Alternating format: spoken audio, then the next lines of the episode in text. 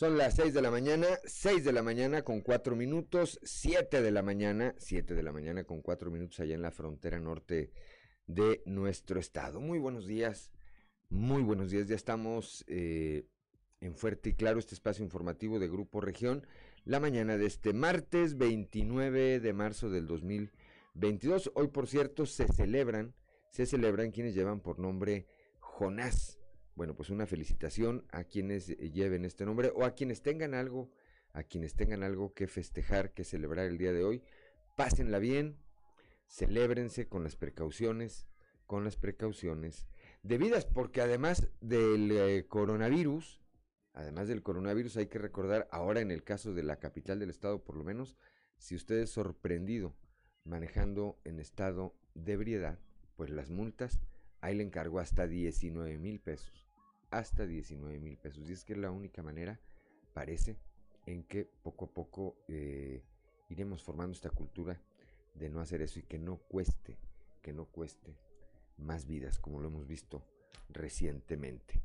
6 de la mañana, 6 de la mañana con 5 minutos, 7 de la mañana con 5 minutos y allá en la frontera norte de nuestro estado. Y como todos los días, saludo a mi compañera Claudia Olinda Morán, así como a quienes nos acompañan a través de nuestras diferentes frecuencias en todo el territorio del Estado. Claudio Lina Morán, muy buenos días. Muy buenos días, Juan, y muy buenos días a todos quienes nos escuchan a través de región 91.3 Saltillo en la región sureste, por región 91.1 en la región centro, carbonífera, desierto y cinco manantiales, por región 103.5 en la región Laguna y de Durango, por región 97.9 en la región norte de Coahuila y sur de, de Texas, y más al norte aún en región 91.5 en región Acuña, Jiménez y del Río, Texas. Un saludo también a quienes nos siguen a través de las redes sociales por la página de Facebook Región Capital Coahuila. 6 de la mañana, 6 de la mañana con 6 minutos, 7 de la mañana con 6 minutos allá en Acuña y Piedras Negras. Le recordamos que ya está activada nuestra línea de WhatsApp, el 844 155 6915. Lo repito para quienes nos siguen a través de la frecuencia modulada, 844 155 69 15. Si usted desea tener algún tipo de comunicación con nosotros, envíenos ahí a través de esa línea de WhatsApp sus sugerencias, comentarios, denuncias, mensajes, cualquier comunicación que desee usted tener con nosotros o con las autoridades o con alguien más a través de nosotros, bueno, pues esa es la vía de comunicación. Son las 6 de la mañana, 6 de la mañana con 7 minutos antes de ir eh, con mi compañera Claudina Morán a los detalles del pronóstico del tiempo. Saludamos ya esta mañana mi tía Margarita Briones Luna, ya está siguiendo este espacio informativo y como todos los días se dirige a trabajar, una mujer de mucho trabajo. Saludos, tía.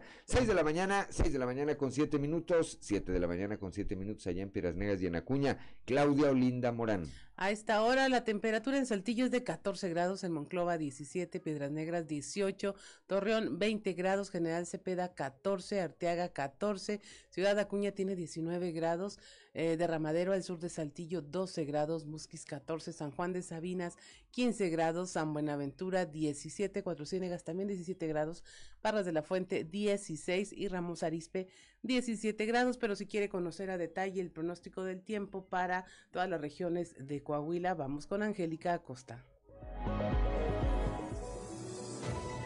El pronóstico del tiempo con Angélica Acosta.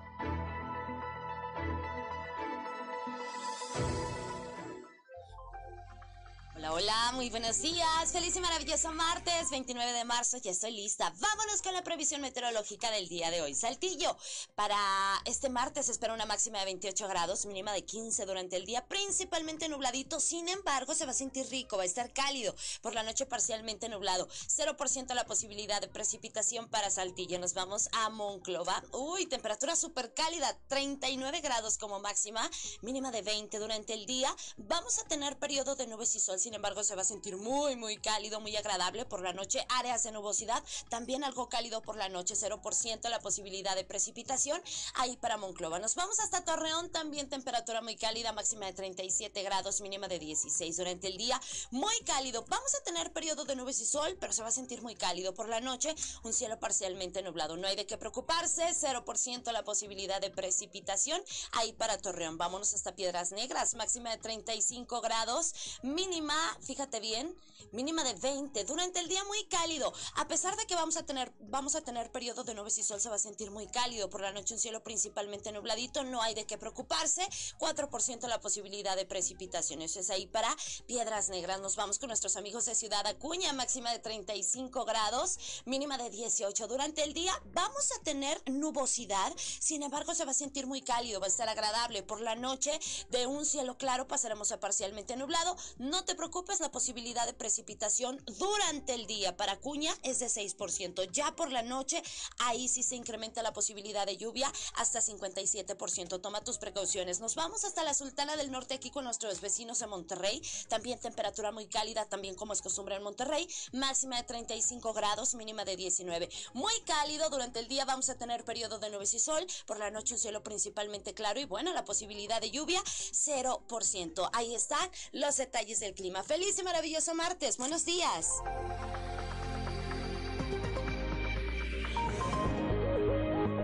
Si sacas algo.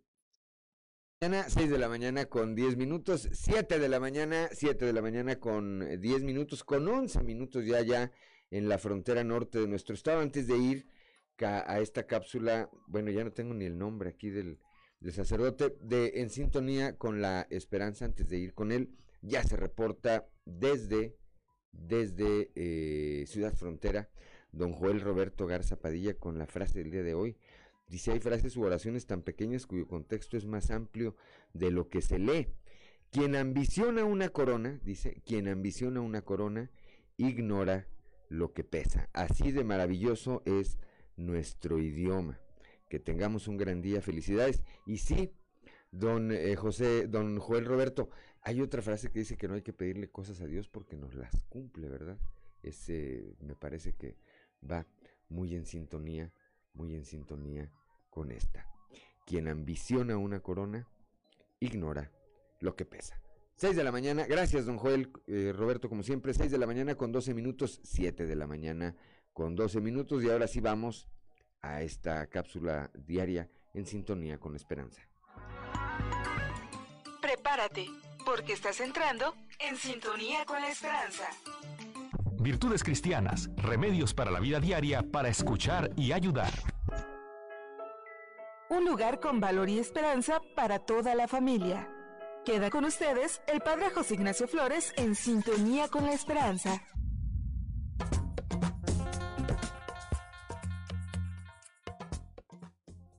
Reivindicarse sobre las ruinas del otro. La convivencia, la comunidad, la fraternidad, en definitiva, no es una plácida convergencia de miradas homogéneas. Es el resultado de muchos acuerdos, más de un conflicto y un lento aprendizaje sobre cómo lidiar con la diversidad de opiniones, sensibilidades y situaciones. Cuando se consigue que la diferencia no sea automáticamente un problema o motivo de descalificación y ataque, empieza a ser posible convivir. Sin embargo, cada vez vivimos más sobre el polvorín de la hipersensibilidad, la ofensa constante y la convicción de que las identidades propias se construyen sobre las ruinas de otras personas. Ojo, porque esto es muy fácil que se cuele en reivindicaciones que si bien son legítimas y más aún necesarias, pueden buscar el atajo resultón que solo va a producir heridas. Feminismos construidos sobre la demonización del varón, reivindicación de lo laico que se recrea en las pullas al clero, lecturas planas de la historia sin contexto ni proceso, para condenar el pasado por no haber sido como el presente, sin importar que estemos hablando de hace 100, 500 o 1000 años tradicionalismos que machacan a quien intuye la necesidad de cambios, progresismos que ridiculizan a quien valora la tradición. Y la lista es interminable. Lo que me parece cada vez más claro es que cuando para reivindicar una identidad tienes que descalificar otra, ridiculizar otros caminos, simplificar opciones ajenas o visibilizar únicamente estridencias. Algo falla. Yo, la verdad, empiezo a estar bastante cansado de gente que reivindica su identidad a base de ponerse en contra de los demás. Que tengan buen día. El amor y los valores se han hecho presentes. A partir de hoy, podemos vivir un futuro mejor. Te invitamos a vivir en sintonía con la esperanza y muchas gracias por tu preferencia.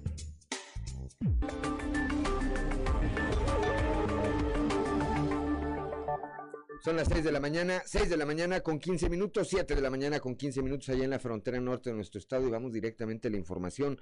Agentes de la Dirección de Seguridad Pública Municipal en Torreón realizaron la detención de un sujeto acusado por agredir física y verbalmente a su esposa.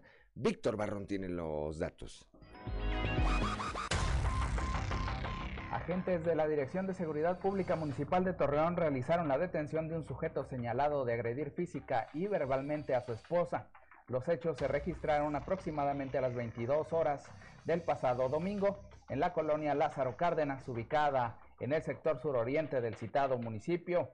Fue la propia afectada quien solicitó auxilio por medio de la línea de emergencias al afirmar que había sido víctima de violencia por parte de su pareja. Al lugar arribaron agentes preventivos y realizaron el protocolo correspondiente asegurando al presunto agresor. El individuo identificado como José Antonio N, de 49 años de edad, fue puesto a disposición del Ministerio Público, según informó la corporación. Para Grupo Región reportó Víctor Barrón. 6 de la mañana con 16 minutos, 7 de la mañana con 16 minutos allá en Piedras Negras y en Acuña. Claudio Linda Morán. Precisamente en Piedras Negras se dio una persecución en pleno centro de la ciudad. Un residente de Dallas, Texas, eh, de 25 años, provocó que lo persiguiera la policía. Iba a bordo de un auto de lujo. La información con Norma Ramírez. Un sujeto residente de Dallas, Texas, Reiner N, de 25 años, provocó una persecución policíaca a bordo de un automóvil lujoso en la zona centro de Piedras Negras. Los hechos se registraron cuando manejaba un automóvil Alfa Romeo Giala con placas RPK 9799 de color negro, valuado en más de un millón de pesos en las calles de Piedras Negras, cuando fue detectado por oficiales de la policía municipal y también se dio a conocer que abajo del puente número 2, donde los uniformados marcaron el alto, pero este hizo caso omiso, iniciando así la persecución, terminando en las calles del centro de la ciudad y al pedirle que se detuviera y la unidad, el joven amenazó a los policías porque fue detenido, además de que le decomisaron billetes, monedas y algunos documentos de países centroamericanos y de Sudamérica. Lo acusan ya de tráfico de personas. Son las 6 de la mañana, 6 de la mañana con 17 minutos, 7 de la mañana con 17 minutos allá en Piranesi y en Acuña. Vamos ahora hasta Monclova. Al cumplirse la duplicidad del término de nueva cuenta fue presentado ante la autoridad judicial a José de Jesús N, presunto responsable del feminicidio de San Juanita N. Finalmente fue vinculado vinculado a proceso. Escuchemos lo que dice al respecto el delegado de la Fiscalía General del Estado en la región centro, Rodrigo Chaires. El día de hoy tiene lugar la continuación de la audiencia inicial respecto al evento que ocurre un día 12 de octubre del 2021 en el ejido Palo Blanco del municipio de Castaños, Coahuila. Aquí la persona que está siendo imputada, de nombre José, se le atribuye el haber privado de la vida a una madre de familia respecto a la cual pues tenía una relación sentimental. En esta continuación de la audiencia, eh, derivado del estudio, del análisis de algunos datos de prueba que fueron ofrecidos por el agente del Ministerio Público, el juez de la causa eh, determina una vinculación a proceso con una medida cautelar de prisión preventiva, y un plazo de investigación de seis meses que estaría concluyendo el día 27 de junio de 2022. En este periodo de tiempo, la Fiscalía pues, debe de eh, aportar algunos datos de prueba adicionales respecto a los ya aportados en esta audiencia inicial, en los cuales fueron valorados. Como les comento, todavía existen eh, algunas eh, pruebas por recabarse y agotar alguna de estas etapas o bien alguna forma anticipada de terminar el proceso.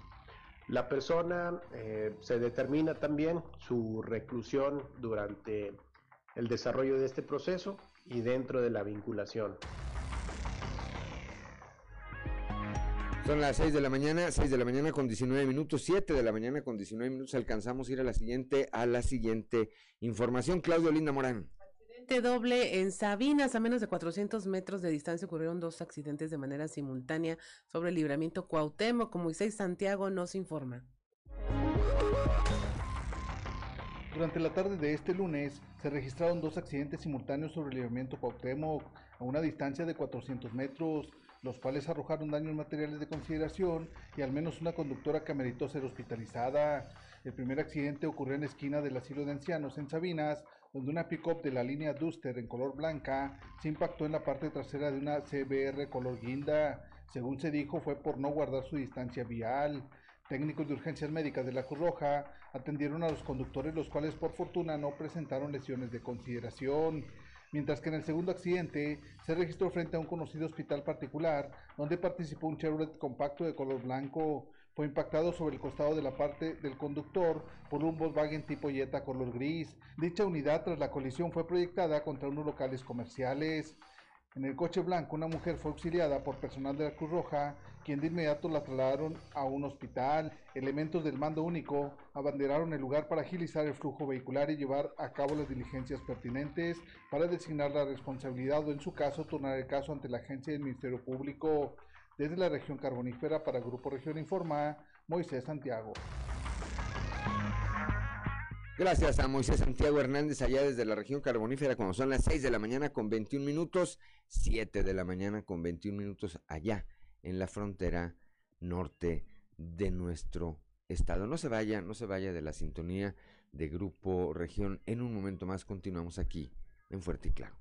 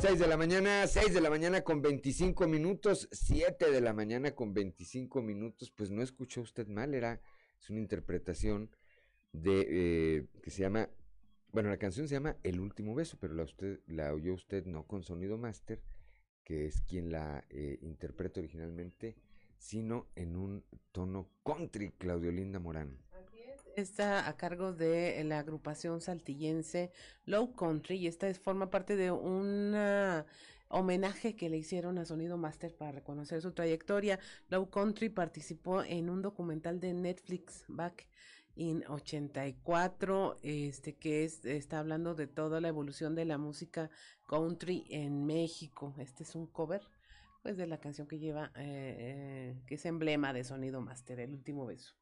Bueno, hoy vamos a estar, hoy vamos a estar eh, después de cada corte. Para quienes nos siguen a través de la frecuencia modulada y que se han dado cuenta desde hace unos días que regresando de cada corte ponemos una interpretación. Bueno, hoy van a ser puras canciones de Low Country. Antes de ir a la portada del día de hoy, le envío un saludo a eh, mi amigo, a don Daniel Calvert Ramírez. que nos eh, sigue esta transmisión, nos manda un saludo, pues le mandamos el saludo de regreso, nuestro eh, afecto, nuestro respeto, como siempre, Daniel. Un abrazo. 6 de la mañana con 27 minutos, 7 de la mañana con 27 minutos. Vamos a la portada del día de hoy de nuestro periódico Capital, que en su nota principal destaca tendrán vacuna contra COVID menores de 5 años. El día de ayer el gobernador del estado, el ingeniero Miguel Ángel Riquelme, ayer eh, allá desde la Perla de la Laguna, desde Torreón, se refirió a este tema. Más adelante estaremos ampliando la información. Menores de 5 a entre 5 a 11 años tendrán la posibilidad de recibir la vacuna contra el COVID-19. El delegado en este mismo tema eh, de la pandemia, el delegado del IMSS aquí en el estado, el doctor Leopoldo Santillán, dice que después de haber tenido mil camas ocupadas por pacientes de COVID-19 en la etapa más alta de contagios, hoy solo eh, el IMSS tiene 60 camas ocupadas en todo, en todo el estado. Tenemos una de las cifras más bajas desde que inició, desde que inició la pandemia.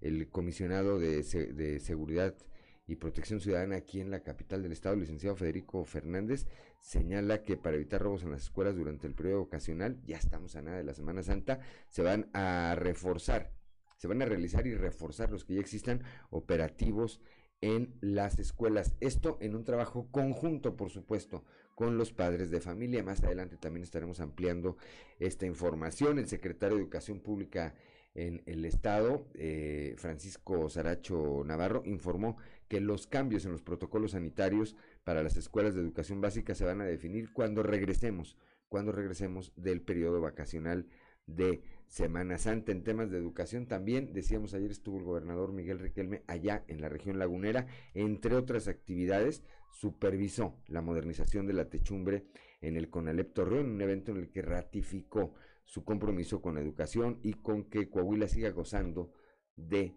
seguridad, tranquilidad y paz laboral. ¿Esto para qué? Para que más compañías elijan, elijan eh, a nuestra entidad como destino de sus inversiones. Aquí en la capital del estado, el gobierno municipal trabaja en un proyecto para mejorar el centro histórico de Saltillo. Busca la participación de dependencias y sectores sociales. Son las 6 de la mañana, 6 de la mañana con 29 minutos, 7 de la mañana, 7 de la mañana con 29 minutos allá en la frontera norte de nuestro estado y es hora de ir a nuestra columna en los pasillos.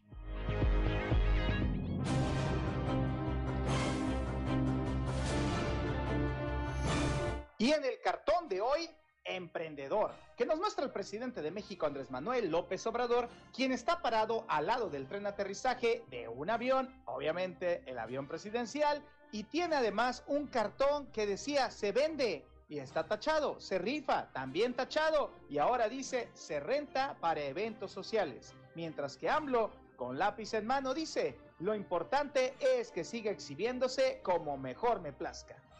Con la medida de abrir la posibilidad de vacunar contra el COVID-19 a menores de entre 5 y 11 años, el gobierno de Miguel Riquelme se pone de nueva cuenta a la delantera en la estrategia contra la pandemia. Y si bien Coahuila tiene números muy bajos en términos de contagiados y defunciones, el llevar el biológico a este sector de la población pronto podría tener a la entidad con el mal prácticamente controlado. ¡Qué buena noticia! En este mismo tema, pero en la cancha del delegado del gobierno federal, Reyes Flores, de nueva cuenta los puntos de vacunación contra el COVID-19 lucieron a tope este lunes. Y algunos voluntarios que apoyan en el módulo del campus Arteaga de la UADC comentaron que la razón de la alta demanda es que prefirieron asistir cuando les tocaba los pasados jueves, viernes o sábado para poderse ir de fiesta el fin de semana. ¿Qué? ¿Qué? ¿Qué? ¿Cómo? Este martes, la directora de la Facultad de Psicología de la UADC, Berenice de la Peña, rendirá su primer informe de resultados en la sala de seminarios Emilio Talamás de la Unidad Campo Redondo. Entre sus logros destacan diversos convenios de colaboración con instituciones municipales y estatales con el fin de que los estudiantes y egresados puedan tener mayor cercanía con la población, además de, por supuesto, posibilidades laborales. Por Dios, qué gran idea. ¿Cómo no se me había ocurrido? En opinión de muchos, entre ellos gente de Morena, quirúrgica fue la estrategia para sacar de la jugada a Luis Fernando Salazar en la carrera por la candidatura para el próximo año. La prisa que le corre al expanista por reposicionarse en el ánimo popular se adivina en la nueva campaña que arrancó en redes sociales, pero todo indica que tarde, muy tarde, regresó de Quintana Roo. ¡Lástima! Margarito.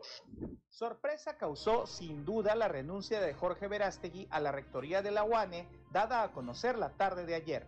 Pocos creen que esta haya sido planeada con anticipación y sin duda pronto se sabrán los verdaderos motivos que llevaron al experimentado exfuncionario estatal y representante empresarial a dejar ese cargo. Son las 6 de la mañana, 6 de la mañana con 32 minutos, 7 de la mañana con 32 minutos allá en la frontera norte de nuestro estado. Hora de ir con Claudio Linda Morán a un resumen de la información nacional. Deja ataque armado 20 personas muertas en Michoacán. Esto luego de que un grupo eh, llegara a disparar en un palenque clandestino en la comunidad Las Tinajas. En esta agresión murieron a tiros 20 personas, 17 hombres y 3 mujeres en el lugar que, había, que es utilizado de manera clandestina. Se localizaron también más de 100 casquillos y fueron decomisados 15 vehículos.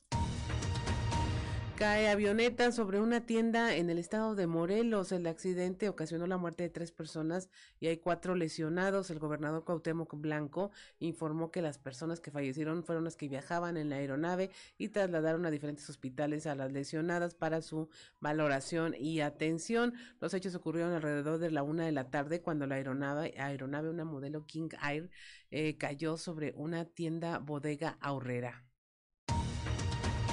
Pánico en el aeropuerto de Cancún, sonidos de disparos aterrorizaron a usuarios de presuntos disparos, aunque al inicio se informó que podrían ser balazos, las autoridades no encontraron indicios de eh, disparos de armas, por lo que se reanudaron las operaciones.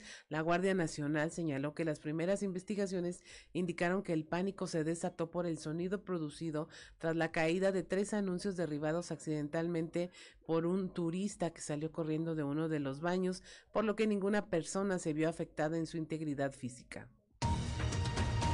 Avanza destrucción en el cielo, el incendio en la reserva de la biosfera El Cielo, esto en Tamaulipas, es la principal zona natural protegida del noreste de México, está fuera de control, ha, ha consumido 658 hectáreas de vegetación, este incendio inició el 22 de marzo y afecta a los municipios de Gómez Farías, Jaumabe, Ocampo y Yera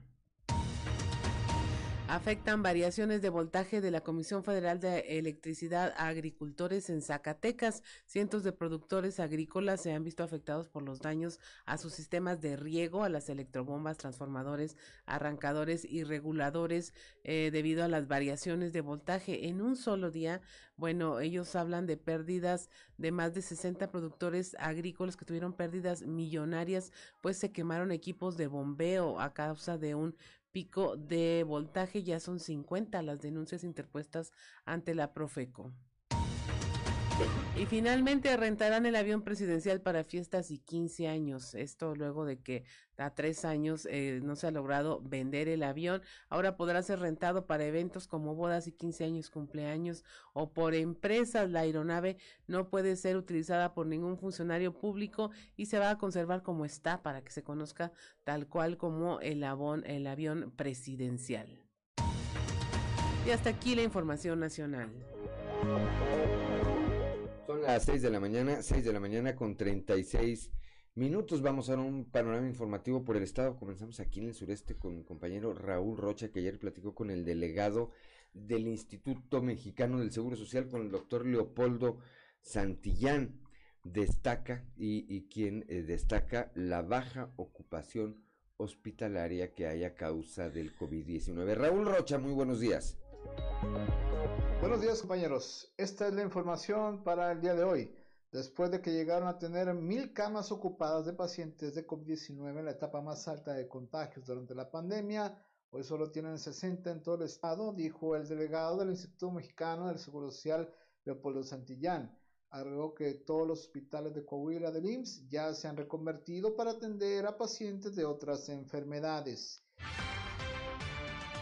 Lo que de enero, por ejemplo. No, sustancialmente ha disminuido. Realmente, eh, si en enero traíamos 2.000 bonos eh, COVID, perdón, este, permisos COVID, o traíamos un promedio de 1.700 incapacidades. Hoy en día está se reduce que por cuestiones de COVID, uno o dos personas. Y en ese sentido ya está totalmente reconvertido todo lo que antes era para COVID, seguro está al 100 ya. Sí, nosotros al inicio, si recordará, en el año 2020, durante todos los dos años de pandemia, llegamos a un tope máximo de 998 camas reconvertidas entre los 13 hospitales del Seguro Social. Hoy en día solamente traemos 60, dentro de las cuales hay dos centros de atención COVID, uno en Monclova y en Saltillo. Esta es la información para el día de hoy. Buen día. Son las 6 de la mañana, gracias Raúl Rocha, 6 de la mañana con 38 minutos, 7 de la mañana con 38 minutos allá en la frontera norte, que no se le haga tarde. Claudia Olinda Morán. Ya se inició la vacunación de más de 4.500 menores de educación preescolar. Ellos son vacunados con el biológico de Pfizer. Nuestra compañera Norma Ramírez nos tiene la información. Muy buenos días. La directora de Servicios Educativos de la región norte, Elda Lorena Estrada Villarreal, dio a conocer que se comenzó con la inmunización de más de 4.500 vacunas del biológico Pfizer destinada para niños de educación preescolar. Indicó que la jornada comenzó sin contratiempos, en donde parte de la logística es llevar a los menores acompañados de uno de sus padres en el camión que llega a la guardarraya americana y de ahí suben los elementos de salud de Eagle Pass arriba del camión, aplican la vacuna y mandan de regreso la unidad. Eh, hoy empezamos, eh, al contrario de muchos, este, de lo que muchos pensaban, empezamos por los más chiquitos. Y los papás de preescolar se dieron a la tarea de tener contacto con sus educadoras desde el fin de semana, preparando la documentación, organizándose el, el permiso del trabajo, etcétera, para poder cubrir esta jornada. Hoy tenemos una meta muy grande que son 4.500 vacunas. De estas estamos cubriendo todos los preescolares estatales, todos los preescolares federales y parte de los preescolares privados. Ya eh, solamente atenderemos a dos primarias y a seis secundarias. Y ya el día de mañana pues se viene lo pesado o lo más difícil que son las primarias, que es donde está el grueso de la población. En este sentido, eh, los niños que no contaban con visa no iba a haber ningún Ah, no hay ningún inconveniente porque llegamos solamente a lo que le denominamos guardarraya del puente y tenemos todas las facilidades de las autoridades de Iglepaz. Eh, los niños están siendo vacunados en el mismo camión. Ahí mismo se les da la aplicación, se les da su tarjeta americana que les regula el proceso de vacunación. Para Fuerte Claro, Norma Ramírez. Gracias, gracias a Norma Ramírez allá en la en el municipio de Piedras Negras cuando son las 6 de la mañana, 6 de la mañana con 40 minutos, 7 de la mañana con 40 minutos allá en la frontera norte de nuestro estado. Está usted en Grupo Región.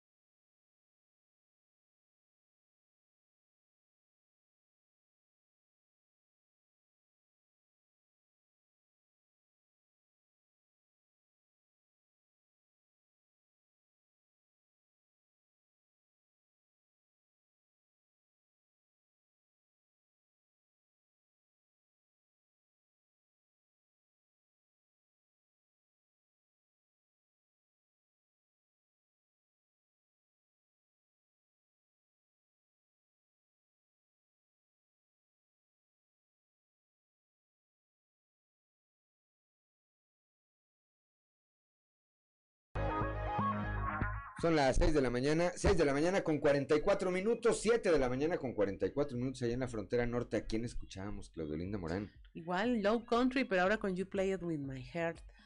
No. Ahora sí, totalmente country, ¿verdad? Sí, el, el, sonido bien característico. Totalmente country. Este grupo, originario aquí de la capital del estado, que integran Edgar Valdés, Ricardo Mellado, eh, Omar Vázquez, Omar Guía, David Isunza, nuestro amigo, igual que Ricardo Mellado, todos, ¿verdad? Pero en el caso de eh, Ricardo Mellado y David Isunza, bueno, pues tenemos una relación de hace muchos años. Salvador Garza, eh, integran, integran este grupo para quienes nos acompañan a través de la frecuencia modulada. Hoy, después de cada corte, repito, estaremos escuchando melodías que interpretan e interpretan bien. 6 de la mañana, 6 de la mañana con 45 minutos, 7 de la mañana con 45 minutos allá en la frontera norte de nuestro estado. Ya está en la línea telefónica desde la Perla de la Laguna, como todos los días, atento, Víctor Barrón, que nos platica esta declaración que dio ayer allá el gobernador del estado, Miguel Riquelme, que abre la posibilidad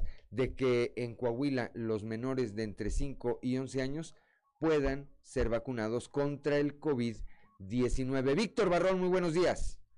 Pues muy buenos días, Claudia, y a todos nuestros amigos de Fuerte y Claro. Así es, pues ayer al concluir la reunión del subcomité eh, COVID-19 de La Laguna, anuncia el gobernador que precisamente aquí en Torreón presentó eh, pues el protocolo que será el que aplique para todo el estado en el tema de la vacunación de ese sector poblacional que mencionas de 5 a 11 años. Eh, importante el acceso que municipios como Piedras Negras y Ciudad Acuña han tenido a eh, eh, dosis de Pfizer para vacunar a menores de este rango. la, la cantidad es importante, así lo menciona el gobernador, y se puede tener la posibilidad de alcanzar, tener esa cobertura a nivel de Estado, ya no solamente de los municipios fronterizos, como se había dicho en un principio. Lo que se propone, Juan, es en etapas. Eh, eh, hay algunas regiones que van a empezar primero, las otras, bueno, de manera posterior. Escucharemos a detalle lo que comentó el gobernador y también es importante el detalle que da en torno a los niños con comorbilidades. Vamos a escuchar. Ya nos ofrecieron tanto en Piedras Negras como Acuña, en nuestra frontera, un mayor número, lo cual nos, nos eh, obliga y ahorita eh, precisamente planteé la organización para todo el estado, iniciando con niños que puedan ser más vulnerables y también la organización para llevar con los alcaldes niños a la frontera iniciando por las regiones carbonífera y centro, además de la norte, posteriormente la laguna y la región sureste. Sin embargo, todo el estado lo abriríamos esta misma semana a niños pues con alguna comorbilidad o necesidad de vacunación más que la, que la situación normal.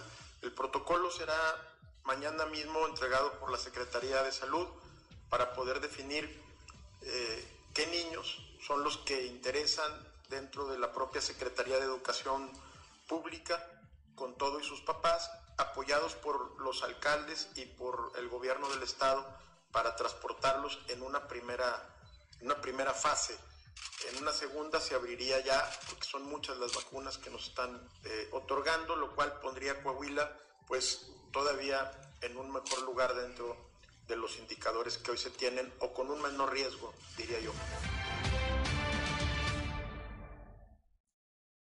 6 de la mañana, 6 de la mañana con 48 minutos, pues definitivamente, eh, Víctor Barrón Auditorio, esto que mencionó el día de ayer el eh, gobernador Miguel Riquelme, me parece que abre una esperanza para quienes tenemos, y me incluyo, para quienes tenemos eh, hijos en ese rango de edad, entre 5 y 11 años de edad, y que nos preocupa, si bien la, este sector de la población no fue eh, uno, evidentemente, donde se haya presentado la mayor de las letalidades durante la etapa más alta de la pandemia, lo cierto también, lo cierto también es que sí se ha dado cuenta de eh, decesos de menores entre ese rango de edad también que han fallecido a causa de el coronavirus, Víctor. Así es, que pues Coahuila estaría haciendo punta de lanza en una estrategia de esta naturaleza. La particularidad, bueno, pues que tendrían que ser transportados a la frontera con los Estados Unidos. Sabemos que es este esquema en el que pues, la Unión Americana está dotando de dosis de Pfizer. Eh, sin embargo, bueno, eh, la condicionante es que se apliquen allá de aquel lado. Eh, sabemos el esquema ya se aplicó desde la semana pasada y venía haciéndose con otros rangos. Y bueno, pues Coahuila cediendo a este, a este nivel a las vacunas y mencionaba el gobernador, bueno, esto va a contribuir indudablemente a mejorar los indicadores que en el tema del COVID-19 se registran al momento, Juan. Así es, Víctor. Pues eh, como siempre, gracias. Gracias por tu reporte muy completo. Te deseo que tengas un excelente martes y un saludo allá hasta la región lagunera. Muchas gracias. Igualmente un saludo para todos, Coahuila.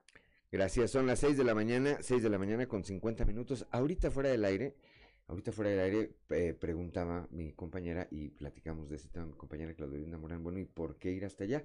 Yo supongo que o es un requerimiento del gobierno norteamericano o tendrá que ver con un tema de carácter aduanal. Creo que es una buena pregunta el día de hoy para el secretario de Salud, para el doctor Roberto Bernal, ah. ¿por qué vacunarlos allá? A lo mejor no quieren que se formen diputados en la fila, ¿no? A lo mejor no quieren que se forme ahí como les ha pasado con un diputado de triste memoria allá, eh, originario de allá, de la región de la región norte. Son las 6 de la mañana, 6 de la mañana con 51 minutos, 7 de la mañana con 51 minutos allá en Piedras Negras y en Acuña, Claudia Olinda Morán. Y en otro tema que también tiene que ver con la infancia, es que eh, ya se van a definir tras el periodo vacacional de Semana Santa los cambios en los protocolos sanitarios para el regreso a las aulas. Eh, nuestra compañera Leslie Delgado ya está en la línea para comentarnos de este tema. Buenos días, Leslie.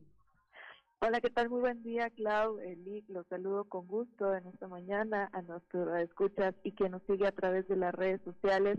Efectivamente, pues el secretario de Educación en Coahuila, Francisco Saracho, pues aclara algunas dudas que han surgido eh, con el, periodo vacacional que ya se avecina para este mes de abril. Estaba en duda, pues si van a regresar de forma presencial o van a tomarse eh, un periodo de eh, educación a distancia, eh, pues esto para prevenir contagios. Sin embargo, pues él mencionó que en primera instancia están tomando una serie de medidas.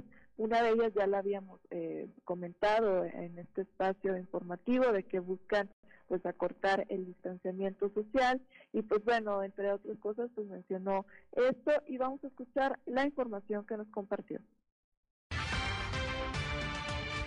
Vamos a iniciar a trabajar a partir de la semana que entra con los 90 centímetros. ¿Cuándo aspiramos a regresar en forma presencial? Será esperar después de Semana Santa que pase unos días y luego ya se tomarán otras decisiones si quedan los 90 centímetros o los quitamos para que ya puedan regresar en forma presencial todos los alumnos. Yo hago hincapié que el hecho de que hayamos iniciado en la frontera norte, en Acuña, con la vacunación de los niños de más de cinco años, es un gran paso, un paso muy importante, que era algo que nosotros estábamos luchando y peleando para que nuestros niños de educación básica pudieran ser vacunados. Ya se dio un paso importante por parte del gobernador Miguel Riquelme, se tomó la decisión de iniciar en Acuña, que el próximo miércoles concluimos Acuña Jiménez, son más de 23 mil 700 eh, niños de preescolar, de tercero de preescolar y primaria, además de las escuelas particulares. La próxima semana arrancamos en la región de Piedras Negras, Guerrero Hidalgo y la región de los manantiales. 6 de la mañana con 53 minutos. Así es, Leslie, pues está haciendo todo de forma escalonada y me parece a mí, no sé qué pienses, una buena medida esperar al regreso a las vacaciones, cómo vienen, de seguramente mucha gente aprovechará para finalmente poder salir y entonces sí ya aplicar las medidas necesarias para garantizar un derecho, un regreso seguro a las aulas. Efectivamente, y sobre todo porque pues el plan es, si la pandemia, el comportamiento de la pandemia y el semáforo epidemiológico lo permite, ya tener un regreso 100% presencial para los próximos meses, pero habrá que esperar, recomendarle también a la población que, como mencionas, eh, pueda, eh, que va a asistir a, a vacacionar en diferentes lugares del país, pues seguir las medidas sanitarias, seguir pues cuidándonos sobre todo para que pues este regreso y este descenso de casos de COVID pues sea ya eh, pues ahora sí que eh, regresemos a la normalidad de hace dos años y sobre todo pues recordar que hay que seguir cuidándonos y siguiendo los protocolos sanitarios, claro. Gracias por la información, que tengas una excelente jornada. Excelente día para todos y el pendiente de la información. 6 de la mañana con 55 minutos, estamos en Fuerte y Claro, regresamos.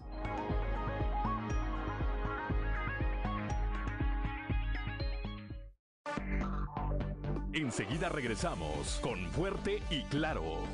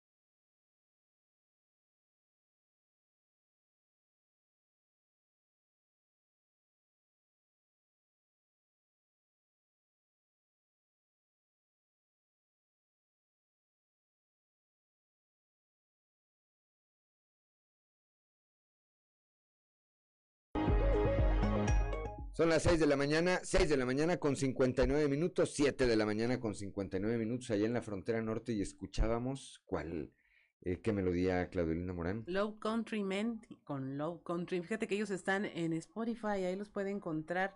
Eh, tiene todo su repertorio musical. La banda se formó en marzo de 2017 y tienen muchos videos hechos desde su casa durante la cuarentena y tuvieron muchas participaciones para seguir haciendo música. Este eh, es un estilo, un género muy, muy definido eh, y ellos actuaron con la necesidad de incluir este género diferente aquí en Saltillo. Bien.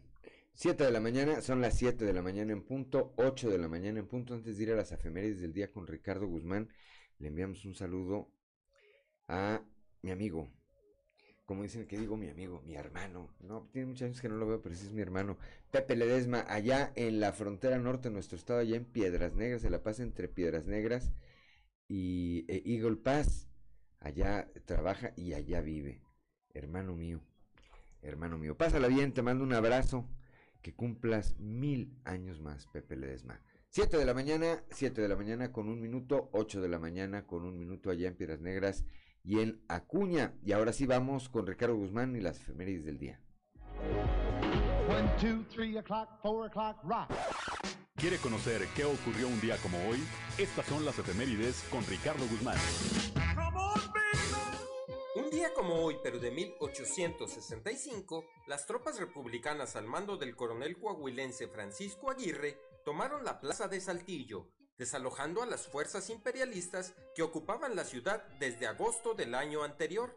Este triunfo fue momentáneo, ya que a los pocos días el ejército republicano se vio obligado a abandonar la plaza ante el avance de los franceses. También, el 29 de marzo pero de 1906, nació en Saltillo el maestro y matemático Eutimio Alberto Cuellar Goríbar, creador del acertijo Pitagoritas, descubridor de un nuevo número matemático, el logaritmo giro. Y un día como hoy, pero de 1910, el príncipe Alberto de Mónaco inauguró el primer museo de oceanografía, considerado el más grande del mundo.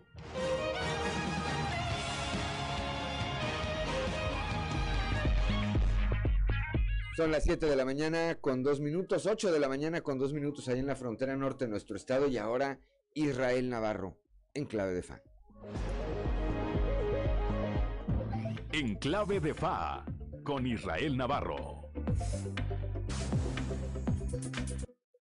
Vladimir Putin puede darse el lujo de perder ciertas batallas, pero una que no puede perder es la confianza de los ciudadanos rusos en torno a la guerra. Si la mayoría de la población está en contra de la decisión del líder es como tener una hemorragia interna. Por eso hay un control sistemático de la información que reciben los ciudadanos rusos sobre el conflicto. Pero ¿qué se les dice al respecto y cuáles son las fuentes de información si uno vive en Rusia? Bueno, para empezar, se han suprimido las redes sociales como Twitter, Facebook e Instagram y se ha impuesto una sanción de 15 años de cárcel para quienes distribuyan información falsa léase la que no está aprobada por el Kremlin sobre la guerra. Esto ha derivado en que los canales de televisión independientes cierren o dejen de hablar del tema, solo queda una fuente, el canal 1, que es la televisión del Estado. Ahí diariamente se transmite a las 9 de la noche un programa que lleva desde 1968 llamado Bremia, es decir, tiempo. Desde este espacio noticioso propagandístico se comparte la narrativa oficial en la que no se le llama guerra ni intervención, sino operación especial que se lleva a cabo para combatir al gobierno nazi de Ucrania,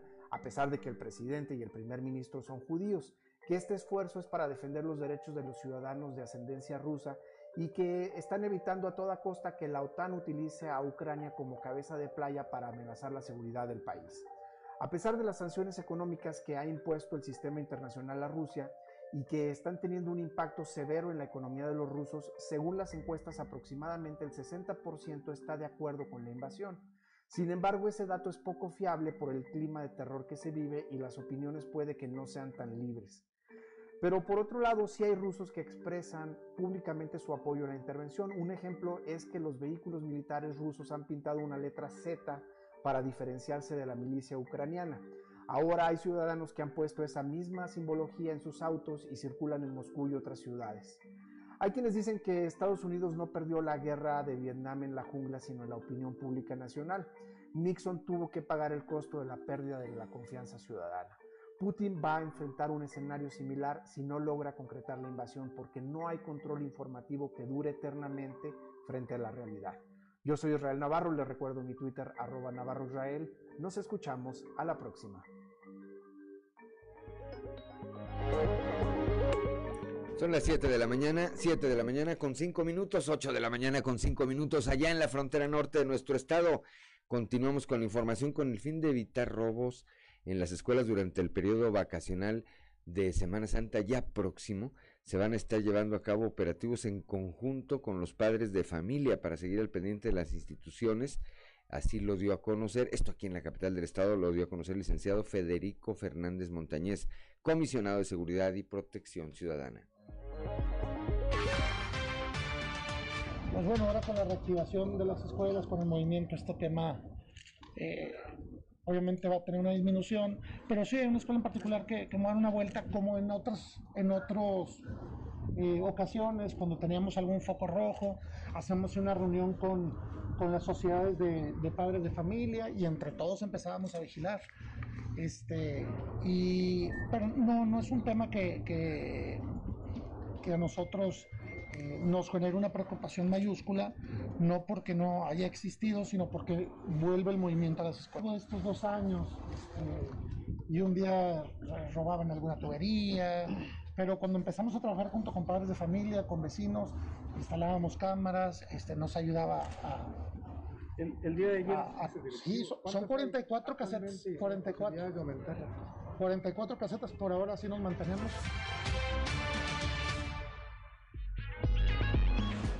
7 de la mañana, 7 de la mañana con 6 minutos, 8 de la mañana con 6 minutos, ahí en la frontera norte de nuestro estado. Cal, Claudia Olinda Morán. Ayer se llevó a cabo, continuó la jornada de vacunación para el grupo de, jóvenes eh, de 20 a 30 años. Se saturaron los puntos de vacunación contra el COVID. Raúl Rocha nos tiene la información. Cuarto día de vacunación contra COVID-19 programado para jóvenes de 18 a 29 años en Saltillo Ramos Arizpe tuvo una gran demanda y saturó los dos puntos que se establecieron por la Secretaría del Bienestar. El campus Arteaga de la Universidad Autónoma de Coahuila volvió a lucir con jóvenes bajo el sol haciendo kilométricas filas para poder acceder a la vacuna de refuerzo que en este caso es AstraZeneca. En ambos puntos requirieron de pedir más dosis de vacunas de las que tenían presupuestadas a aplicar ante la gran demanda de personas que acudieron a aplicarse la tercera dosis. Personal de la Secretaría del Bienestar que no concedió entrevista por la veda electoral indicaron que este lunes 28 de marzo fue el día de mayor número de jóvenes que habían tenido su asistencia desde el pasado jueves cuando arrancó la vacunación para este grupo de edad. Afirmaron que para cada día en el campus Arteaga de la UAC se han tenido disponibles 5.000 dosis de vacunas y en ninguno de los tres anteriores se habían utilizado en su totalidad. En cambio, ayer lunes tuvieron una alta demanda, lo que no se había presentado. Son las 7 de la mañana, 7 de la mañana con 8 minutos, 8 de la mañana con 8 minutos allá en el norte de nuestro estado. Las aseguradoras establecidas esperan recibir una respuesta del Congreso del Estado a la, iniciativa ciudadana que se presentó sobre protección a víctimas de accidentes de tránsito que se daría con la obligatoriedad de seguro de responsabilidad civil. Escuchemos a Oscar Dávila, vicepresidente de la Asociación Mexicana de Agentes de Seguros y Fianzas. Se haga obligatorio el seguro de responsabilidad civil para todos los automóviles en circulación. ¿Por qué queremos hacer esto? Porque cada vez que hay un atropellado o que hay daños a bienes inmuebles y los propietarios de los autos no tienen vehículos, en muchas ocasiones el que tiene que pagar sus daños pues es el afectado y, en este sentido pues no es justo.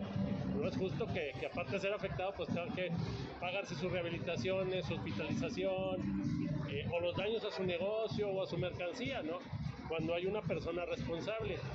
Y en este sentido la ley aquí en Coahuila pues si, no, si la persona no tiene solvencia económica para pagar los daños ocasionados, pues muchas veces ahí se queda o se va a juicios muy largos de dos, tres años, que aparte de ser costosos para el, Poder Judicial, el Estado, el Ministerio Público, agentes de pues, actuaciones de la policía, etcétera, crea costos en el erario, pues con un seguro de responsabilidad civil todo esto se, se, evitaría y simplemente la aseguradora pagaría los daños. Son las 7 de la mañana, 7 de la mañana con 10 minutos. Claudelinda Morán. Continuamos con la información. La iniciativa privada considera que es positivo que el Ceferezo número 10 vuelva a ser estatal, asegurando que se ha convertido en un elefante blanco donde se invirtió mucho dinero para sus instalaciones y no se están aprovechando. Esto lo señalaron Arturo Valdés, presidente de Canaco, y Mario Coria, presidente de Coparmex.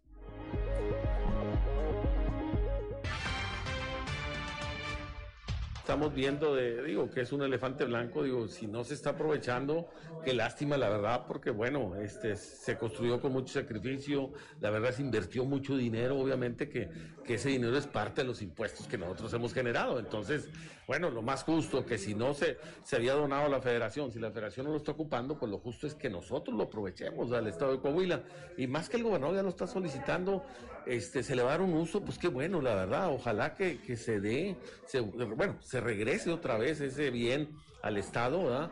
Y, si ocupen lo que se debe ocupar, ¿verdad? Como penal, ¿verdad?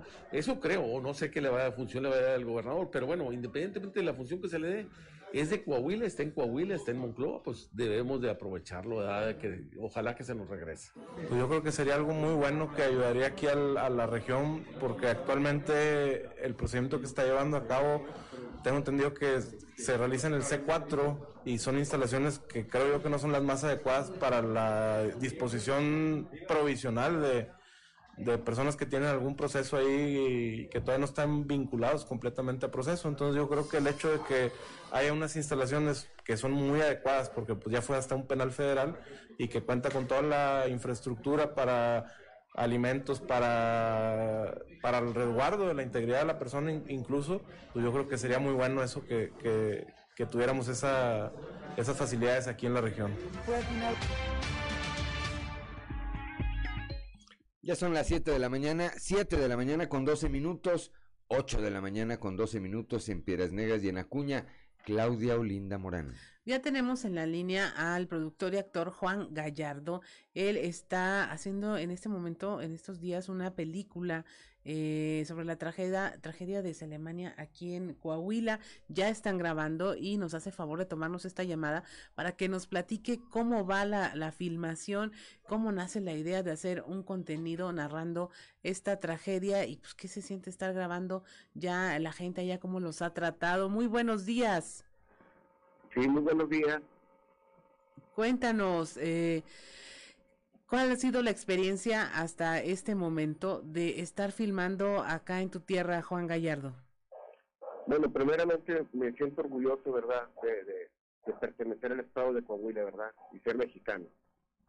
Entonces, este, pues sí, mira, la verdad, la gente, este, mm, todos tenemos algún familiar, algo en común, ¿verdad?, este, sobre esa situación. Este, pero todos lo estamos tratando este, con mucho respeto. Ya vienen este, 15 años de, que pasó la tragedia, ¿verdad? Y nosotros este, en realidad estamos tratando todo esto con mucha, mucha, mucha, eh, sobre todo respeto, ¿verdad? Este, y, con mucha, eh, vamos, vamos, vamos a contar la historia de una manera, este, muy, muy, muy diferente, sí, muy, muy, ¿verdad? Sí, lo que veo es que están cuidando mucho, e incluso de, no grabar precisamente en el sitio donde ocurrieron los hechos, están trasladando las locaciones, precisamente en este afán de no revictimizar a las personas que fueron parte de este, eh, pues muy, muy lamentable y triste accidente. Y vemos que se están rodeando de personas muy conocidas para que estén en dentro del elenco de esta película.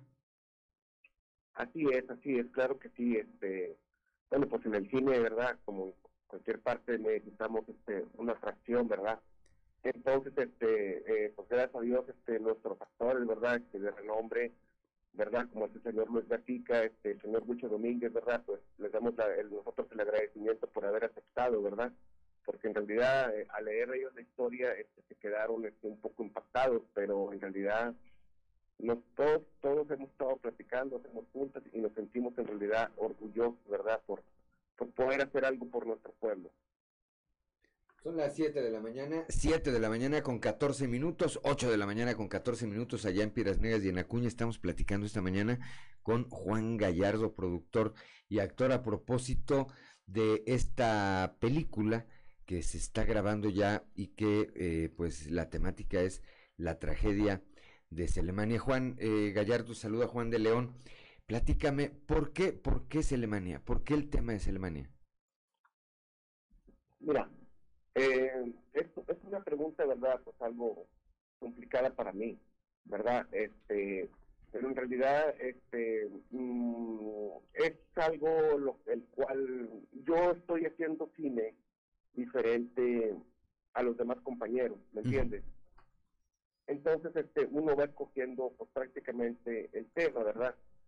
Y en realidad esto fue para mí, esta decisión fue muy, muy, muy difícil. Me tomó más de cuatro o cinco años este, retomarlo y tratar de ejecutarlo como el día de hoy. ¿Entiendes? Porque en realidad sí, sí he recibido muchas llamadas, buenas, malas, ¿verdad? Este, pero mira, aquí estamos, de ganas, este, y tratando de sacar el nombre de Coahuila en, alto.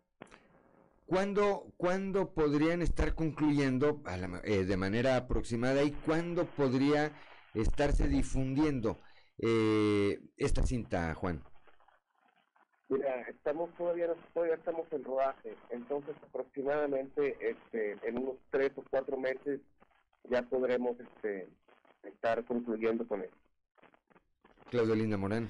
Juan Gallardo, e-, eres una persona muy joven, estábamos por ahí viendo parte de tu trayectoria, este, con, tu experiencia, ¿qué tan difícil es narrar esta tragedia tan cercana? Eh, para ti es, es una ventaja o una desventaja el, el tener el conocimiento de primera mano de todo lo que ocurrió. Bueno, mira, esto es, una pregunta, eh, pues como te digo, es algo, todo este tema en sí, en sí, en sí, es muy difícil para mí, para eh, todos, en, a lo menos aquí en, en Monclova y sus alrededores, ¿verdad? Tenemos alguna persona que, que le pasó algo, ¿verdad? En esa en esa tragedia, este, y el cual la verdad eh, a veces estamos muy tristes, ¿verdad? Este, y en realidad pues se me hace una garganta, me pongo nostálgico, pero es una manera de contar, de recordar, de homenajear a los caídos. Y también una forma de sanar una tragedia, ¿no? Claro que sí, sí, sí, claro que sí. Espero y todo, todos, todos, todos en Coahuila eh, lo vean por el lado positivo. Nos llama también, eh, Juan, nos llama también, o nos llamará también una cinta de esta naturaleza. A, dicen que para, para no repetir la historia hay que conocerla, para que no vuelva a haber otra Alemania. Exactamente, para tomar conciencia, ¿verdad?, de, de, de, los hechos. Y sobre todo, este, pues ahora sí que es algo cañón, es algo difícil, ¿verdad?, para mí. Eh, Juan, cuéntanos, también tienes talento coahuilense por ahí, nuestra compañera periodista Navelia Maldonado, que va a tener una participación. ¿Tienes más personajes para coahuilenses que estén ya colaborando ahí contigo? ¿A quién más vamos a poder ver? Sí, claro que sí, está, está este, el señor César Niño, que, bueno, este, eh, la suerte me ha ido favoreciendo, él ya ha estado en la, en la serie de Somos, ¿verdad? Él ha estado también en Spy, en, en, unos papeles muy importantes. Este, tenemos a, a, a, Laura Aguirre, ¿verdad? Que también este, tenemos por ahí a, a la señorita Lupita Reina, al productor y, y, al productor y actor también a Pedro Damián Elisa, ¿verdad? Entre otros, ¿verdad? Que ella tiene experiencia filmando aquí en Coahuila también, ¿no? Sí, claro que sí, sí. Y, y es necesario. Y hay otra persona, eh, no recuerdo su nombre, pero también él se apellida Cañón. Él también este, es tan buena. Él también este, ha estado haciendo grabaciones, no de ahorita. Él tiene más tiempo que nosotros. Y, este, y, la verdad, ellos se han portado muy bien conmigo, me hablaron, se pusieron a mis órdenes, este, y estamos haciendo este, una muy buena sinergia para que todo esto salga bien. Porque yo pienso que esto es un tema de todos. Así es, Juan Gallardo. Pues deseamos que mucho éxito y que pronto podamos estar disfrutando de esta producción y este contenido en todas las plataformas posibles y que eh, finalmente puedas contar esta historia que, que, como vemos, pues sí te afecta mucho, es muy cercana y que seguramente solo por eso y por el talento que le puedan imprimir va a ser una, va a ser una historia contada de manera diferente y que valdrá la pena ver. Sí, claro que sí. Muchísimas gracias, ¿verdad? Por su tiempo, por sus, por sus atenciones, ¿verdad? Este, eh, para mí esto es muy, muy emotivo, ¿verdad? Que ustedes se tomen, este, en realidad, este, pues sí, vaya la redundancia, el tiempo para, para poder este, difundir esta gran noticia. Pues vamos a estar pendientes, eh, Juan, en seguimiento, pues una vez que concluya seguramente volveremos a platicar y cuando vaya a salir a la luz esta cinta, eh, por supuesto que volveremos a platicar. Por lo pronto, te enviamos un saludo acá de, desde, desde las instalaciones de Grupo Región y te deseamos que tengas un excelente martes. Muchísimas gracias, igualmente. Dios los bendiga. Gracias. 7 de la mañana, 7 de la mañana con 20 minutos, 8 de la mañana con 20 minutos allá en Piranhas y en Acuña. Estamos en Fuerte y Claro.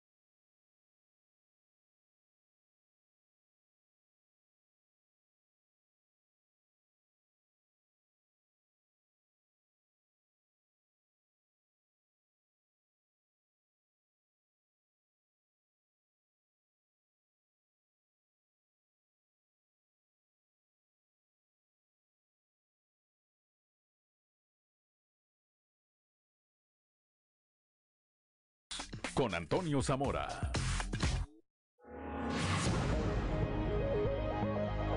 Son las 7 de la mañana, 7 de la mañana con 26 minutos, 8 de la mañana con 26 minutos allá en Piranés y en Acuña, antes de ir con Toño Zamora, allá desde la capital del acero, es Ray of Light, esta melodía que escuchábamos también eh, por parte de Low Country, este grupo, este grupo musical de manufactura 100%, 100% coahuilense. 7 de la mañana con 26 minutos, 8 de la mañana con 26 minutos, repito, allá en la frontera norte de nuestro estado, desde la región centro, desde la capital del acero, como todos los días. Toño Zamora, muy buenos días. Buenos días, Juan. Buenos días a las personas que nos escuchan a esta hora.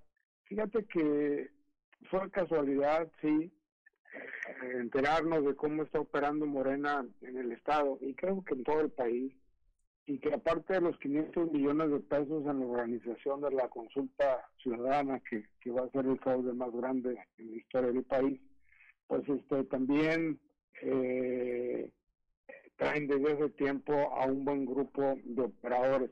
Y voy a platicar, Juan, de, de un municipio chicampiano, de un municipio chico, y de ahí podemos sacar las, las conclusiones de cuánto se está gastando el dinero repartido por Reyes Flores Hurtado, que normalmente se le ve en la región centro, pues con los maletines. Eh, ahí en San Buenaventura, por ejemplo, déjame te digo que, para hacer la operación política eh, hay dos movilizadores por cada seccional, seccionales del PRI, agrupados por un coordinador por cada ocho seccionales. Es decir, en San Buenaventura están trabajando o traen trabajando Morena a 36 personas con dos coordinadores. A esas 36 personas militantes de Morena, eh, a estos movilizadores, se les paga 3.500 pesos por quincena y 10.000 pesos por quincena a cada coordinador. Esto es en un, en un municipio chico. Imagínate Monclova, que tiene más de 300 seccionales, o Saltillo, que tiene yo creo que alrededor de mil, Torreón y demás, cuánto dinero están gastando por ahí.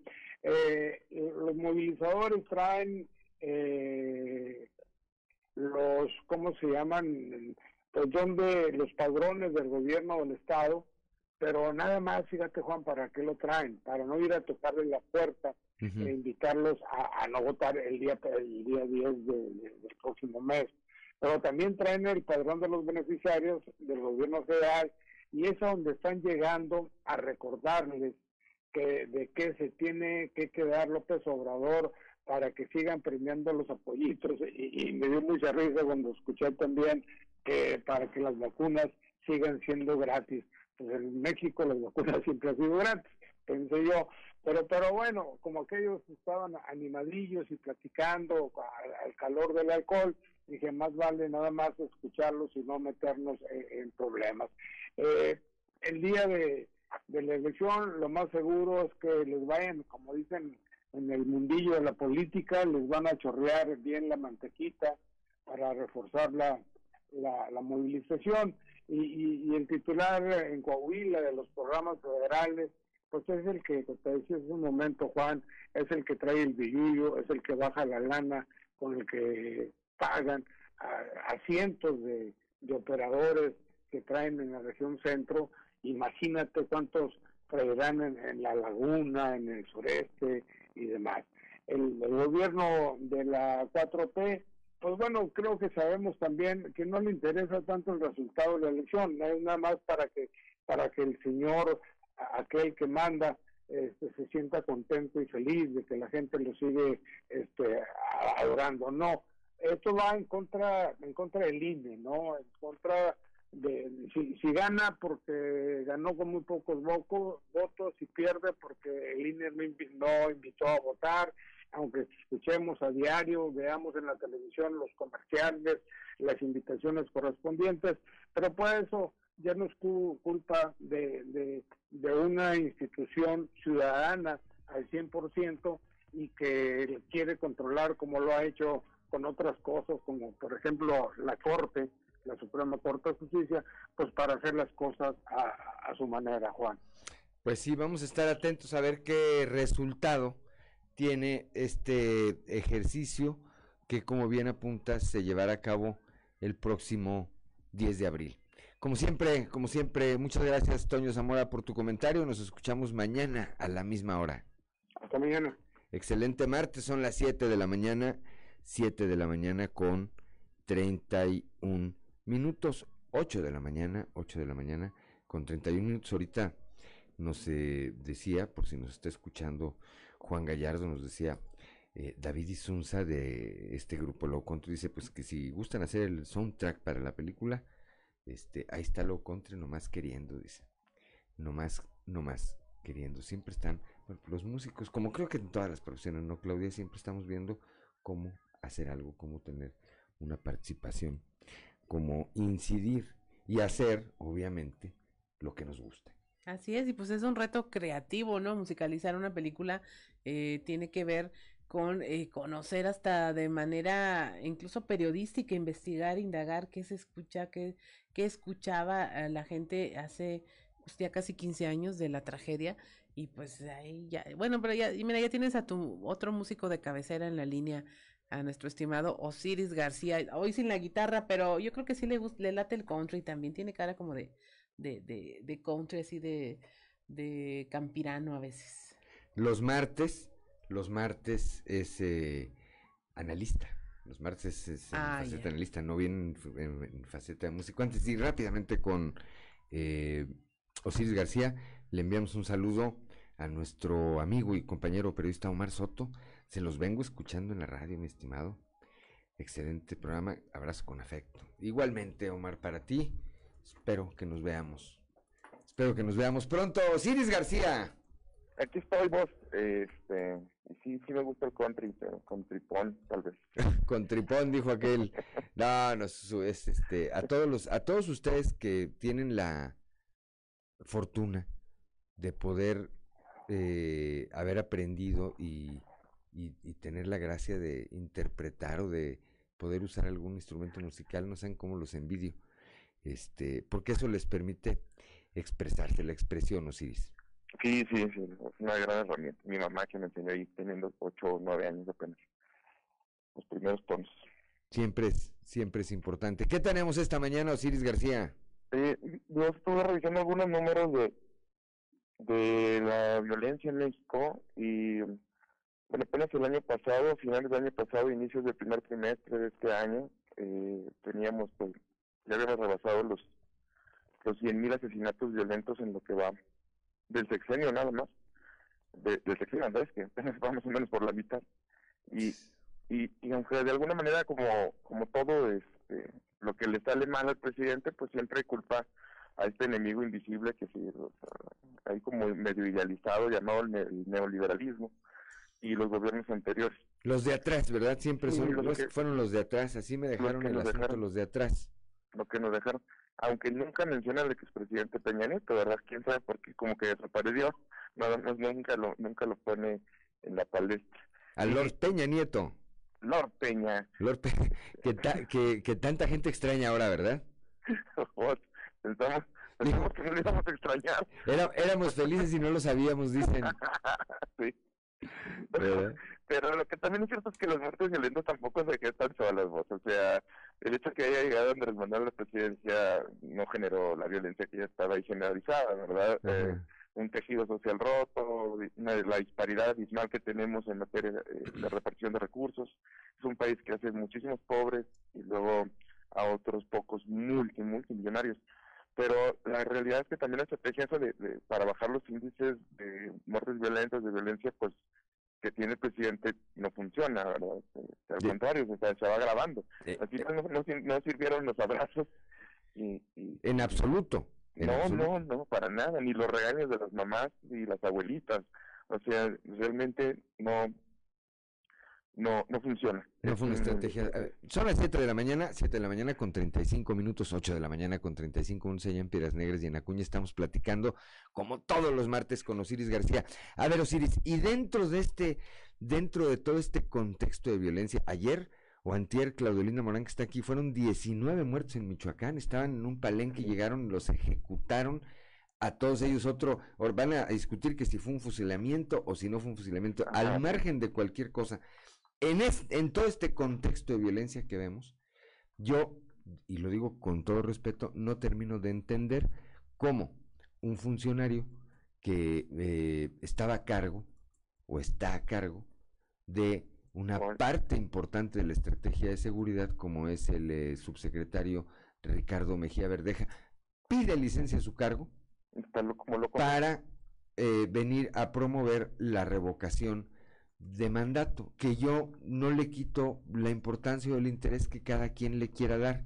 Yo respeto, como decía Bora, Bora. Milutinovich, pero sí me, pues, lo menos que puedo decir es que me preocupa que alguien que tiene en sus manos o tenía en sus manos esa parte tan eh, neurálgica de la estrategia de seguridad, pues haya dejado temporal, eh, se dice ahora, o definitivamente el cargo, para venir a promover la revocación de mandato, cuando hay muchos sectores que ya andaban haciendo nada y que pudieron haberlo hecho. Ayer eh, resucitó en las redes Luis Fernando Salazar, que no se dio cuenta cuando le comieron el mandado, Ciris García. No, el delegado Luis Fernando allá en, el fin del país haciendo híjole, pues, le, pusieron, le pusieron una traba para que estuvieran más o menos ejércitos de esto, pero sí, coincido completamente contigo.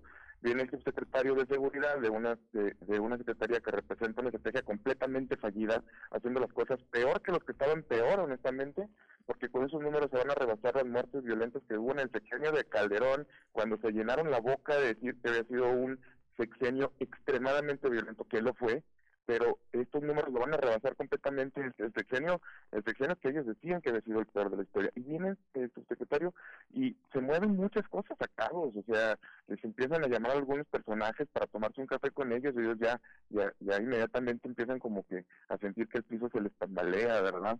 Este, como dijo mi mamá, eh, algunos, algunos, el novio de mi mamá dijo, este, aquí se rompió una casa y se rompió bien rompida, porque algunos ya rompieron este, algunos otros solamente fueron a tomar una foto, otros ya se tomaron foto y todavía no la suben, pero hay un montón de gente que ya está desfilando también por ahí por con ese pensamiento de, oye, ¿y si sí gana?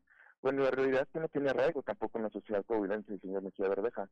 Pues eh, tiene veintitantos años que salió de aquí del, eh, del, del estado a hacer eh, carrera política eh, a nivel nacional en, en Movimiento Ciudadano, en Morena, y bueno, pues hoy lo vemos eh, o lo veíamos eh, posicionado como un personaje importante eh, desde el punto de vista del gobierno federal.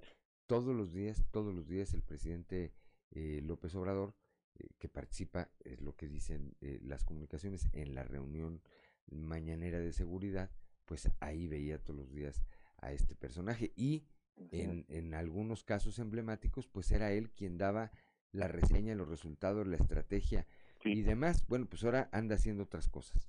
Sí, es que es que también se abre un gap informativo, como que hay un hueco del otro lado y a pesar de que Morena en realidad no es un partido constituido como para hacer este, sus instrucciones de forma lineal, como pues, no puede ser eh, Acción Nacional o el PRI, sino que es un movimiento como, como tal, no es un partido.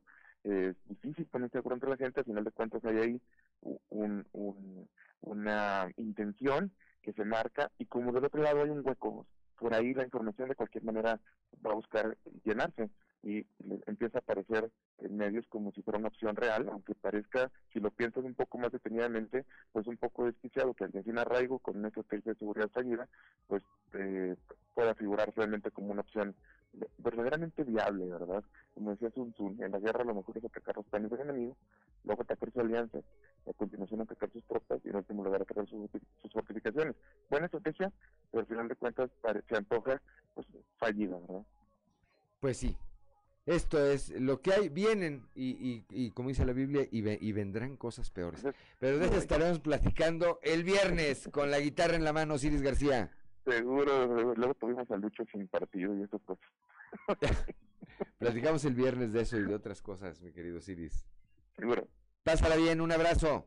Abrazo. Son las 7 de la mañana, 7 de la mañana con 41 minutos, 8 de la mañana con 41 minutos allá en Piedras, en Piedras Negras, en Piedras Negras, iba a decir, en Piedras Negras y en Acuña.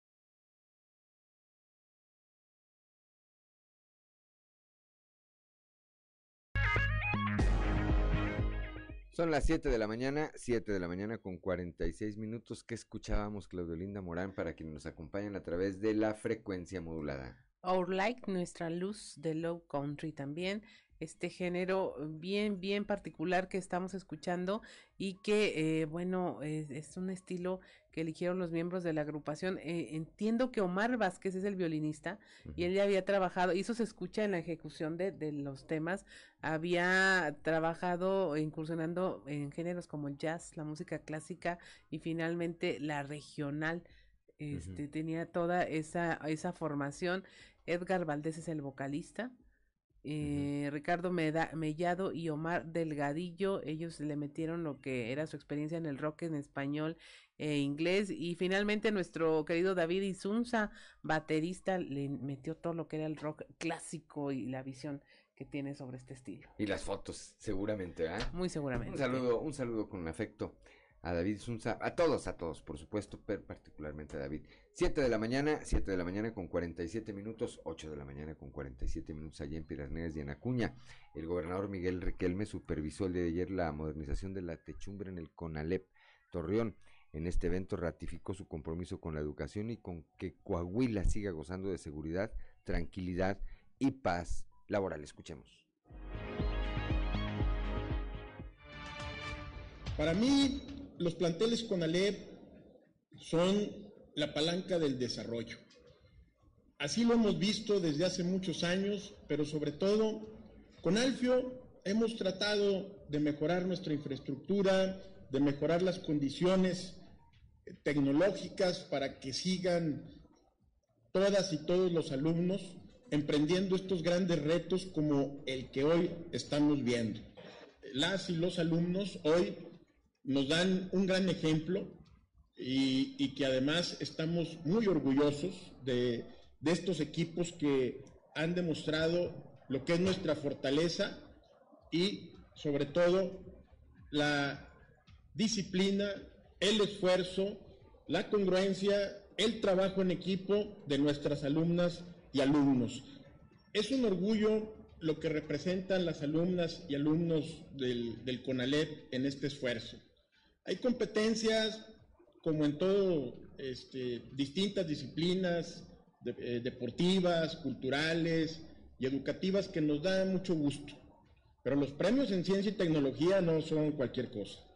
Y de verdad este esfuerzo se reconoce.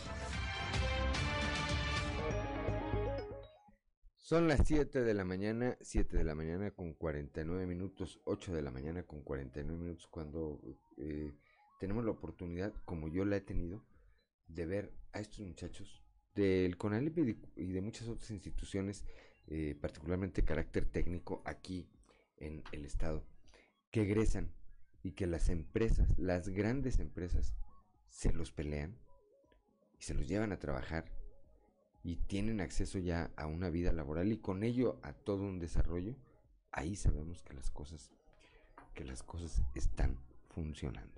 Claudio Linda Morán. Continuando con la información, el gobierno municipal de Saltillo revisa un proyecto para la atención y mejoramiento de la infraestructura y de la imagen eh, del centro histórico de la capital de Coahuila. El alcalde José María Fraustros de dijo que se trata de un proyecto coordinado por el Instituto Municipal de Planeación, el IMPLAN, que eh, preside Oscar Pimentel González y que buscarán la participación de los diferentes sectores sociales. Les pidió colaboración a los funcionarios en este proyecto que es muy importante para el centro histórico, dijo el alcalde.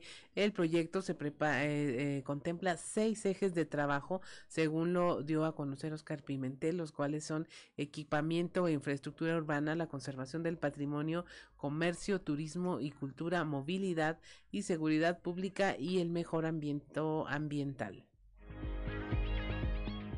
Son las 7 de la mañana, 7 de la mañana con 50 minutos. Vamos al resumen nacional.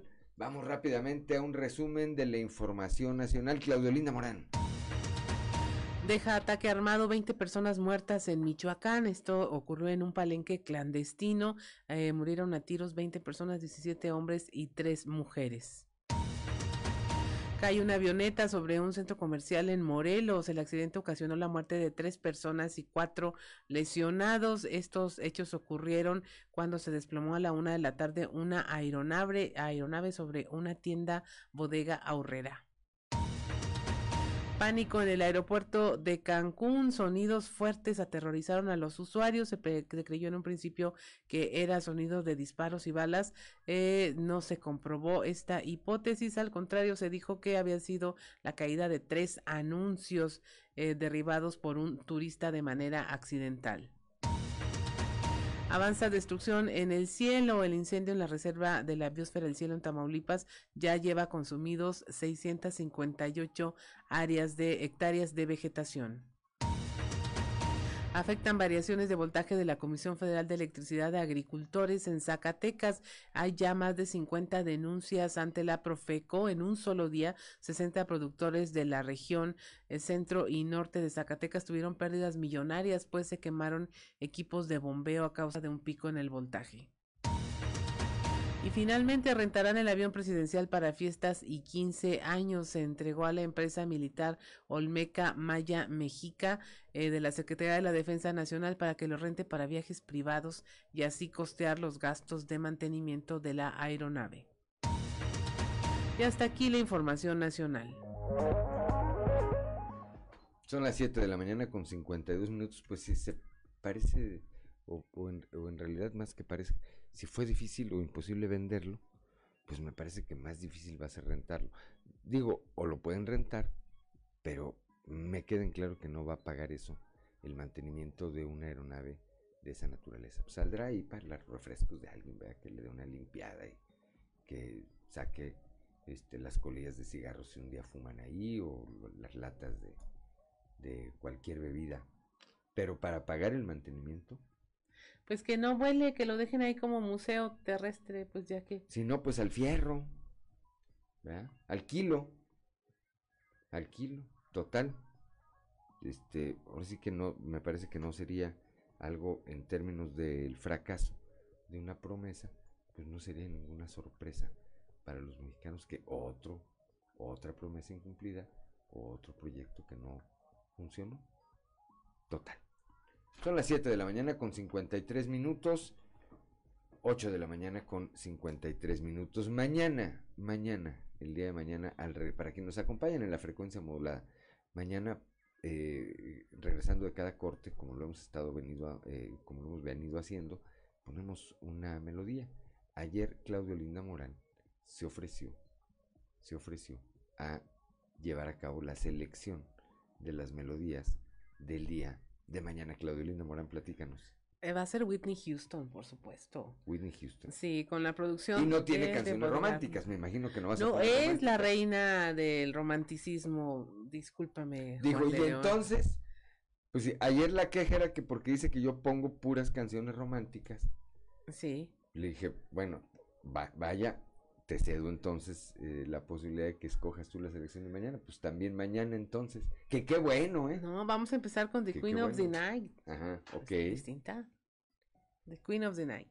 En esa viene la de la, de la película El guardaespaldas eh, también. Claro, y un, un, icono, este, una... Esa, me la dedicas, dijo aquel, ¿verdad? ah, ajá. una canción que fue, e, es un icono y que tiene muchas historias alrededor. Por ejemplo, hubo gente en los Estados Unidos que demandó a sus vecinos porque no dejaban de escuchar la canción. Y fue una lucha del productor de la película, Kevin Costner, para que la dejaran tal cual. Es una de las que dura más, pero que no se hiciera versión para radio, en, eh, para que fuera más corta, sino que se dejara la original. Y fue un hitazo. Bueno, pues mañana, mañana en cada corte, regresando a cada corte aquí en Fuerte y Claro, vamos a tener esta selección musical de Claudia Olinda Morán, de Whitney Houston. Por lo pronto son ya las 7 de la mañana, 7 de la mañana con 55 minutos, 8 de la mañana con 55 minutos allá en el norte de nuestro estado y nosotros le decimos gracias, gracias por el favor de su atención. Lo esperamos el día de mañana a partir de las 6 y hasta las 8 de la mañana aquí en Fuerte y Claro. Como siempre, le aprecio mucho y le agradezco a mi productor Ricardo Guzmán, a Ricardo López en los controles a Ociel Reyes y Cristian Rodríguez, Cristian Rodríguez y Ociel Reyes, que hacen posible la transmisión de este espacio a través de las redes sociales. eh, a Claudia Olinda Morán por su acompañamiento siempre y a todos nosotros el día de hoy por el esfuerzo extraordinario que hicimos de subir seis pisos. Porque no estaba funcionando el elevador aquí y subir seis pisos a las cinco y media de la mañana, pues les juro que no es como cualquier encomienda, ¿verdad? Pero subimos para cumplir con nuestras responsabilidades, para hacer con cariño, con cariño lo que hacemos, lo que tenemos la bendición de hacer todos los días. Gracias, gracias. Le recuerdo que Fuerte y Claro es un espacio informativo de Grupo Región bajo la dirección general de David Aguillón Rosales. Yo soy Juan de León y le deseo que tenga usted un excelente día.